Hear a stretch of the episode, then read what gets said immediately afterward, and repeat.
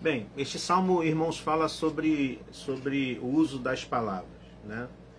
Salmo número 12 fala sobre o uso das palavras. Ele fala sobre como é, as palavras elas podem ser usadas para abençoar, mas podem ser usadas também para trazer dificuldade, trazer dano. O próprio o próprio discípulo do Senhor Jesus, Tiago, ele diz em Tiago 3, 9 e 10: Com a língua bendizemos ao Senhor e Pai, e com ela amaldiçoamos os homens, feitos à semelhança de Deus. Da mesma boca procedem bênção e maldição. Meus irmãos, não pode ser assim. É o que diz Tiago acerca do poder é, que a, a língua tem tanto para abençoar como para amaldiçoar. Ainda, Tiago, ele vai é, dizer no capítulo 4, verso 1, o seguinte: De onde vêm as guerras e contendas que há entre vocês? Não vem das paixões que guerreiam dentro de vocês? É, Tiago está dizendo que a, a nossa, é, a, a, nossa capacidade de falar, a nossa capacidade de, é, de é, é, expressar, ela pode trazer benefício, mas pode trazer também malefício na nossa vida, na nossa jornada, na nossa é, vida como é, família, como discípulos de Jesus Cristo, como é, servos do Senhor. Então, algumas lições importantes que Tiago nos traz para boa noite, Aldaleia, Cadu, seja bem-vindo ah, algumas lições importantes que o salmista nos traz para a nossa reflexão desta noite. Primeiro, ah, o salmista vai ensinar que o justo ele usa as palavras para se comunicar. O justo usa as palavras para é, dizer, para se comunicar com as pessoas. O verso primeiro, o salmista diz: Salva-nos, Senhor. Já não há quem seja fiel, já não se confia em ninguém entre os homens. Né? Então o salmista inicia é, o salmo falando sobre esta, é, sobre esta realidade que o cerca.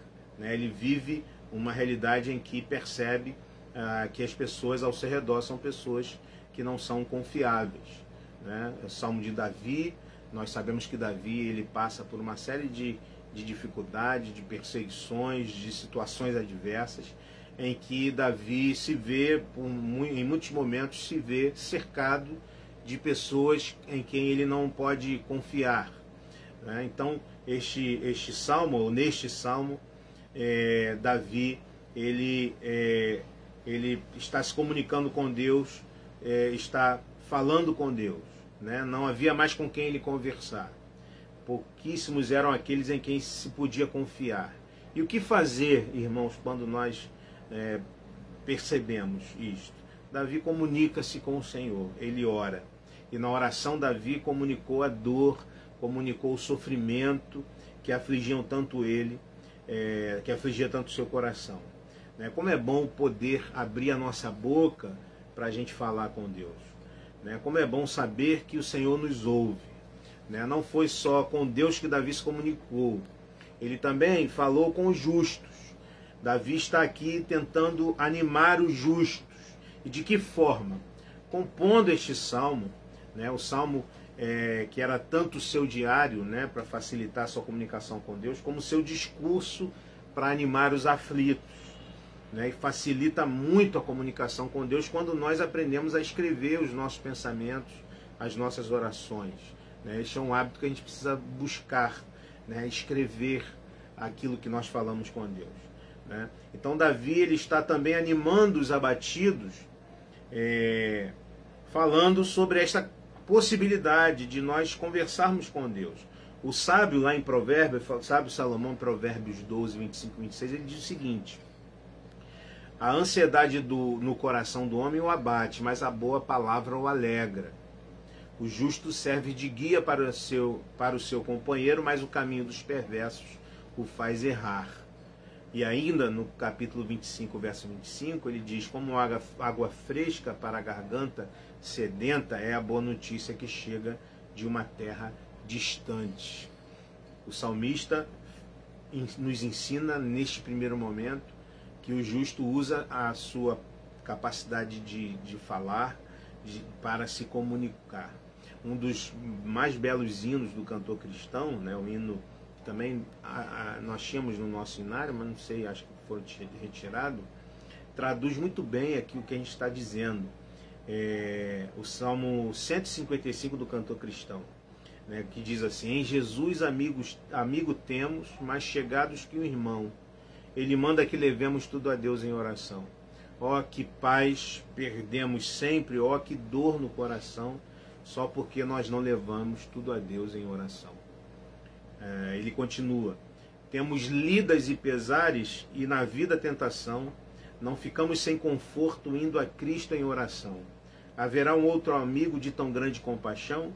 Os contritos Jesus Cristo sempre atende em oração. E ele termina cantando assim: E se nós desfalecemos, Cristo estende-nos a mão, pois é sempre a nossa força e refúgio em oração. Se este mundo nos despreza, Cristo é nosso em, nosso em oração. Em seus braços nos acolhe e nos dá consolação. Então essa canção reflete muito bem esta nossa esta bênção de nós podermos falar com o Senhor, de nós podermos nos comunicar com Ele. Né? É, nós não conhecemos muito, muito a, a, a história desse hino. Né? Esse hino foi escrito em 1855 por Joseph Scriven, no Canadá, e, e remetido para sua mãe na Irlanda para confortá-la. Né? Um amigo, durante uma visita, anotou os versos e convenceu Scriven a publicá-los. E a melodia foi composta em 1868 por Charles Converse. Letra e música de 1875. É... E aí, essa canção nos mostra que o justo usa as suas palavras para se comunicar com Deus, para desabafar com Deus, para também se comunicar com o próximo, edificando com as suas palavras é, a vida daqueles com quem ele pode se comunicar. É, Assunção, seja bem-vinda. Gilda também, boa noite, sejam todos bem-vindos. É, o ímpio usa as palavras para, enquanto os justos usam as palavras para comunicar, os ímpios usam, usa, o ímpio usa as palavras para man, manipular. Então vamos lá. Davi ele está se comunicando com Deus, ele, ele utiliza aqui pronomes pessoais na, na, na, primeira pessoa do plural, nós. Né? Foi a forma que ele encontrou para dizer que a minoria composta pelos justos estava pensando, é, penando nas mãos da maioria ímpia. Era um problema nacional. Portanto, qualquer semelhança não é mera coincidência com o que nós veremos. O salmista diz no versos 1 a 4: Salva-nos, Senhor, já não há quem seja fiel já não se confia em ninguém entre os homens. Ele então começa a dizer: cada um mente a seu próximo, seus lábios bajuladores falam com segundas intenções. Que o Senhor corte todos os lábios bajuladores e a língua arrogante dos que dizem: Venceremos graças à nossa língua, somos donos dos nossos lábios, quem é Senhor sobre nós. Então perceba aqui que eles são vítimas de gente mentirosa, bajuladora, gente egoísta, gente orgulhosa, né? Gente que mente, né? Gente que bajula, né? Ah, que significa aqui uma fala mansa e suave, que adula alguém com a intenção de obter alguma coisa, né? É, é, é, a propósito, né, essa adulação será uma das armas do anticristo para cativar e corromper as nações. Lá em Daniel, o profeta escreve o seguinte: com lisonjas corromperá aqueles que tiverem violado a aliança, mas o povo que conhece o seu Deus resistirá com firmeza. Né? E Judas ainda conecta a bajulação com o caminho dos ímpios que serão condenados no juízo final. Ele diz assim, Judas 1,16: Essas pessoas vivem se queixando descontentes com a sua sorte e seguem os seus próprios desejos impuros, são cheias de si e adulam os outros por interesses. É, os ímpios eles usam as palavras para é, manipular. Eles têm segundas intenções. Ou seja, o que significa isso? É, literalmente é falar com os dois cantos da boca. No hebraico significa isso.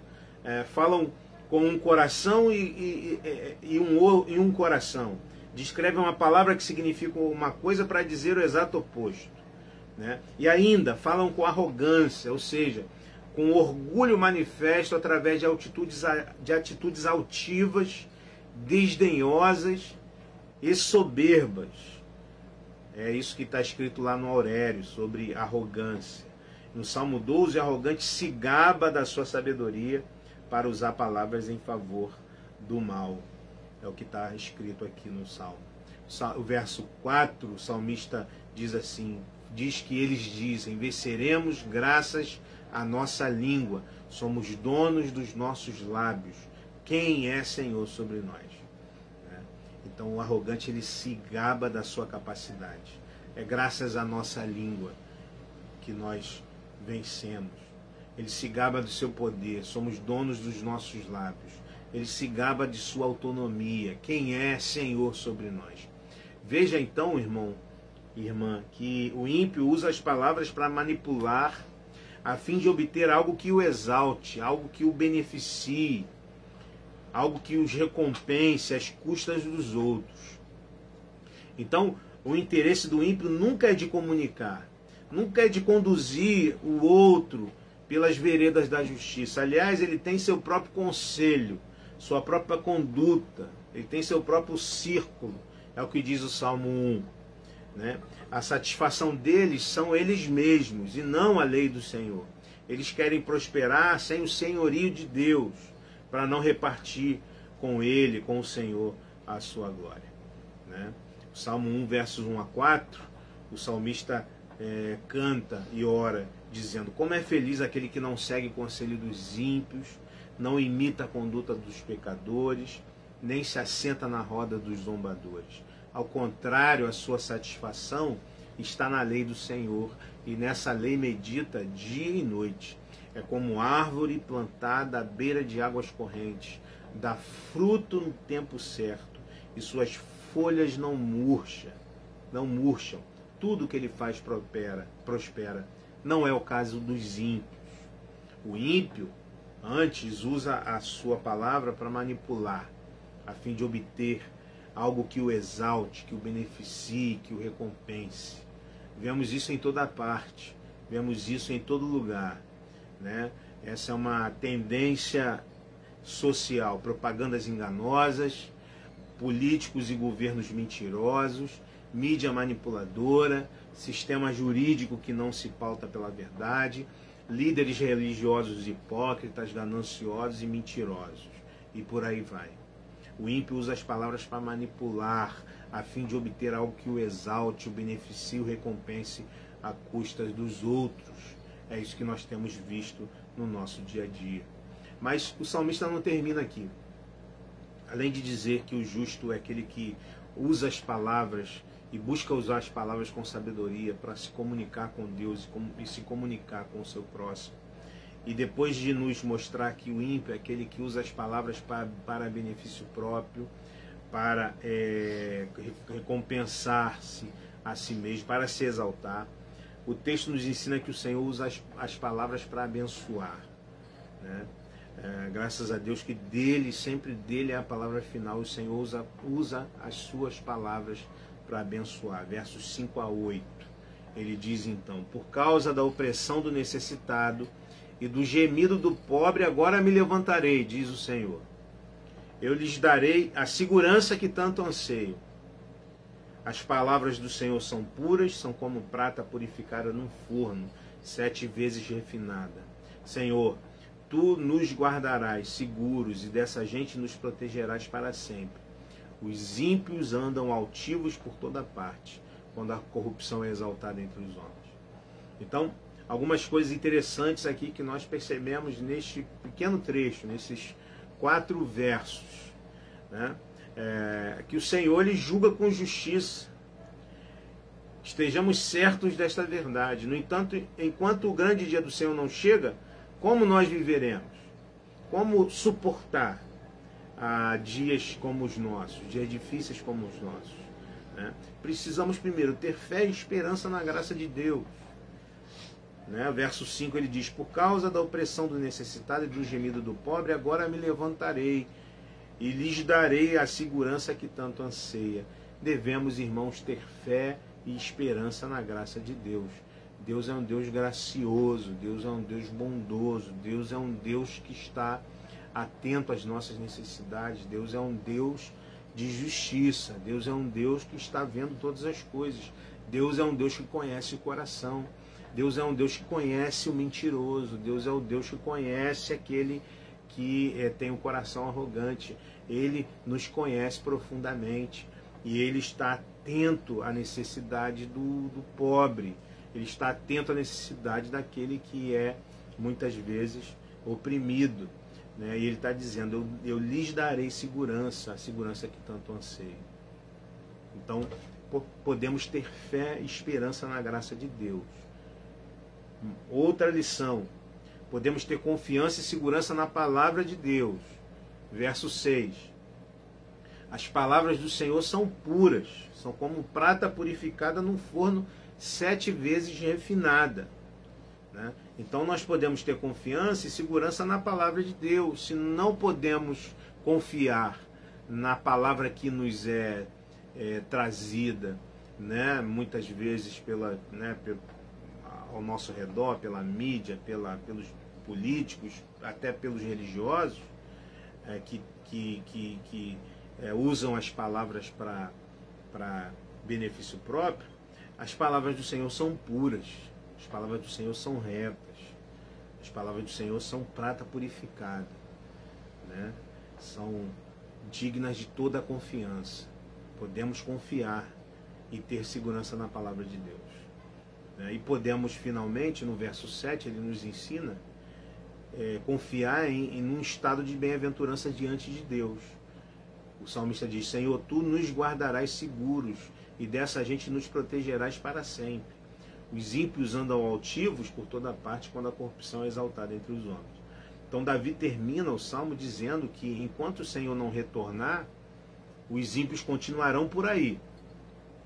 E nós viveremos desta maneira, né?